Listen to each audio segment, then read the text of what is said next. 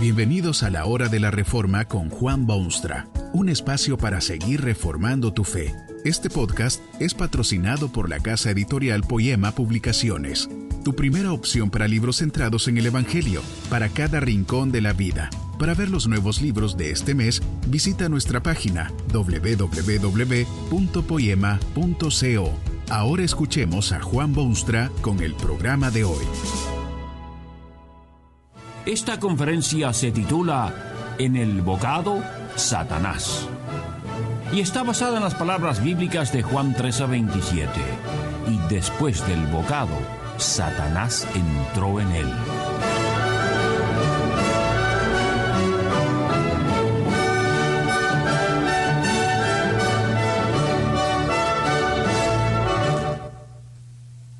La influencia de Satanás en la vida moderna está creciendo. Hasta se han fundado mal llamadas iglesias de Satanás.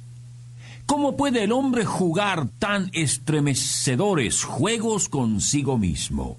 Satanás no es juguete para el hombre que vive ya en un mundo predispuesto a lo satánico. Meterse con Satanás en este mundo es como vestirse de papel al caminar por el fuego. La Biblia expresa esto de la influencia satánica con distintos vocablos para indicar distintos grados de influencia. Usted puede encontrar la palabra tentación, por ejemplo. No nos dejes caer en tentación. Es parte de la oración modelo que Cristo enseñó a sus seguidores y en la cual su significado es, obviamente, la influencia de Satanás en la vida cotidiana. Llenar el corazón del hombre es otro término bíblico que indica influencia diabólica. Cuando Ananías y Zafira quisieron engañar a los compañeros creyentes de su tiempo, el apóstol Pedro reprendió a uno de ellos con esta frase. ¿Por qué llenó Satanás tu corazón para que mintieses al Espíritu Santo?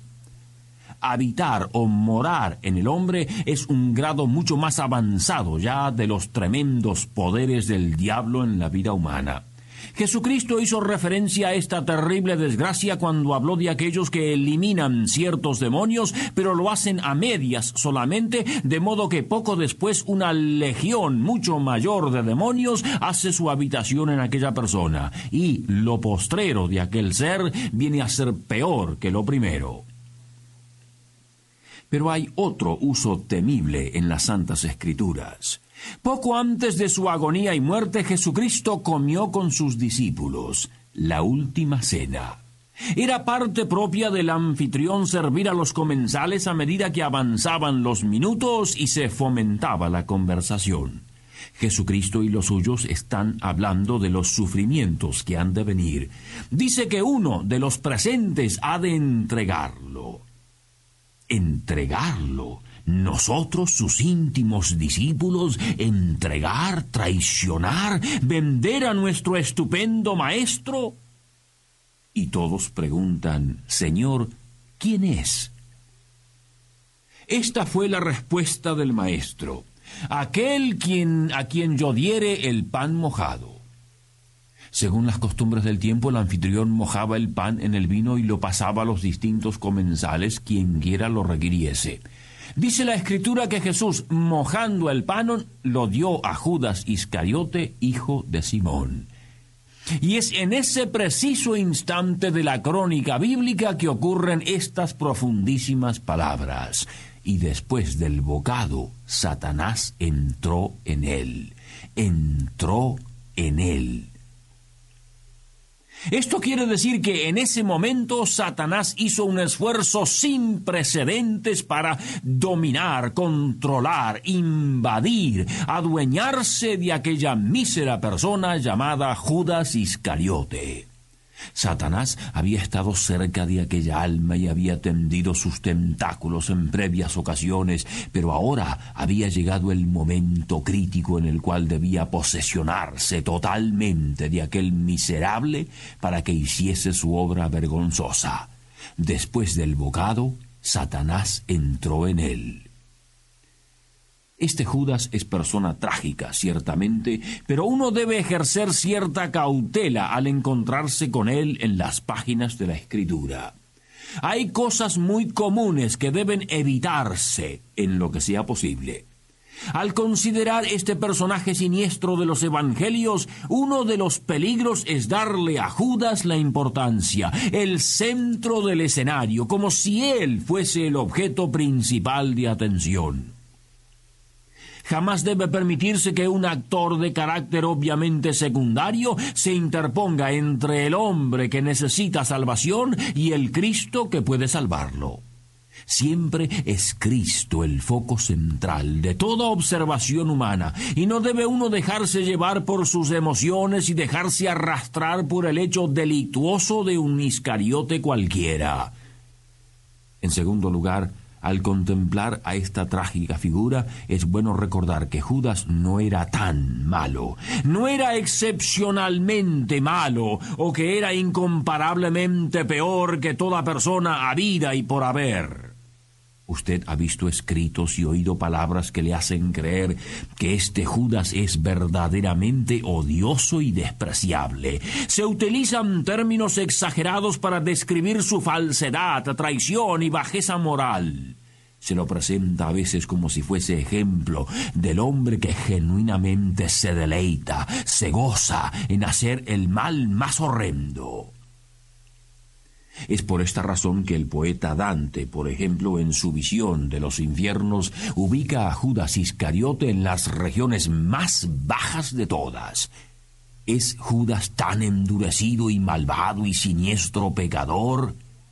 ¿Qué dice usted de alguien, por ejemplo, que ni siquiera se molesta o siente algo raro en su interior cuando ve una cruz con el Hijo de Dios colgado en ella? Permanecer indiferente ante semejante espectáculo no es menos traicionero o malvado y siniestro que lo que Satanás obligó a Judas que hiciese cuando recibió el bocado. El tercer peligro que existe cuando se mira a Judas es creer que lo que hizo fue pura y simplemente traicionar a su maestro. El pecado de Judas era mucho más complicado que eso tenía muchísimas causas y raíces y ramificaciones distintas. Su traición por esas treinta piezas de plata se ha convertido en detalle clásico, como si en eso radicase la importancia de lo que hizo Judas Iscariote. Si eso fuese su máxima transgresión, no sería Judas distinto a otros traidores que han matado a sus amos, súbditos que asesinaron a su emperador o su rey, o el hombre que traiciona a su esposa. Si usted analiza con cuidado lo que ocurrió cuando el diablo entró en Judas Iscariote, se dará cuenta que su desgracia no era su traición, sino algo completamente distinto. Judas Iscariote se ha declarado a sí mismo digno de respeto, capaz de comprender su propia situación, víctima del orgullo que le permite afirmar que él conoce la realidad y sabe lo que hay que hacer, y hasta decide proceder en ese sendero. Era su opinión personal que aquel Cristo no era digno de su devoción.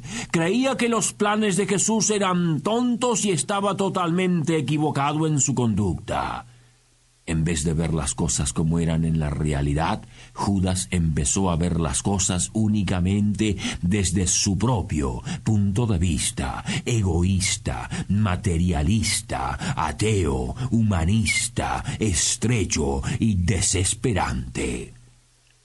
Judas había caído efectivamente en las garras poderosas del mismo demonio.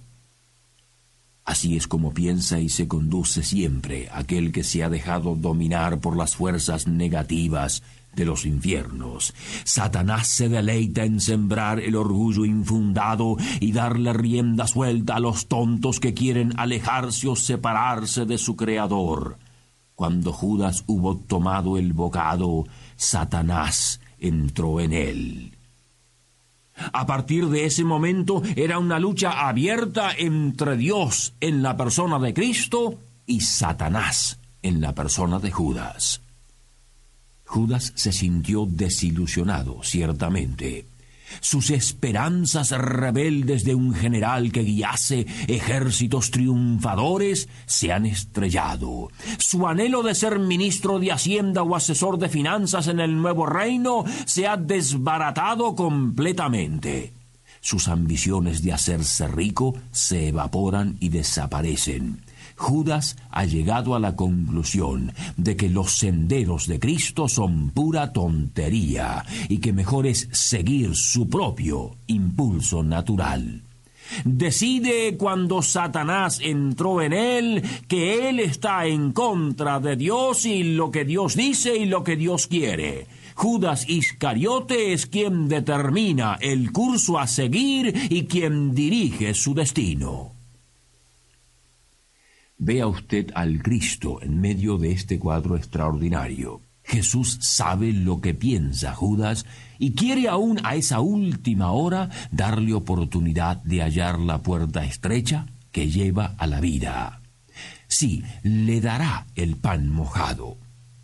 ¿Qué ocurrirá con Judas cuando reciba ese pan mojado en vino? ¿Saldrán de sus labios maldiciones o alabanzas? ¿Se inclinará con gratitud ante el Cristo o se dará a sí mismo al control del demonio? Y después del bocado, Satanás entró en él. Judas ha recibido de la mano del Hijo de Dios un bocado de pan.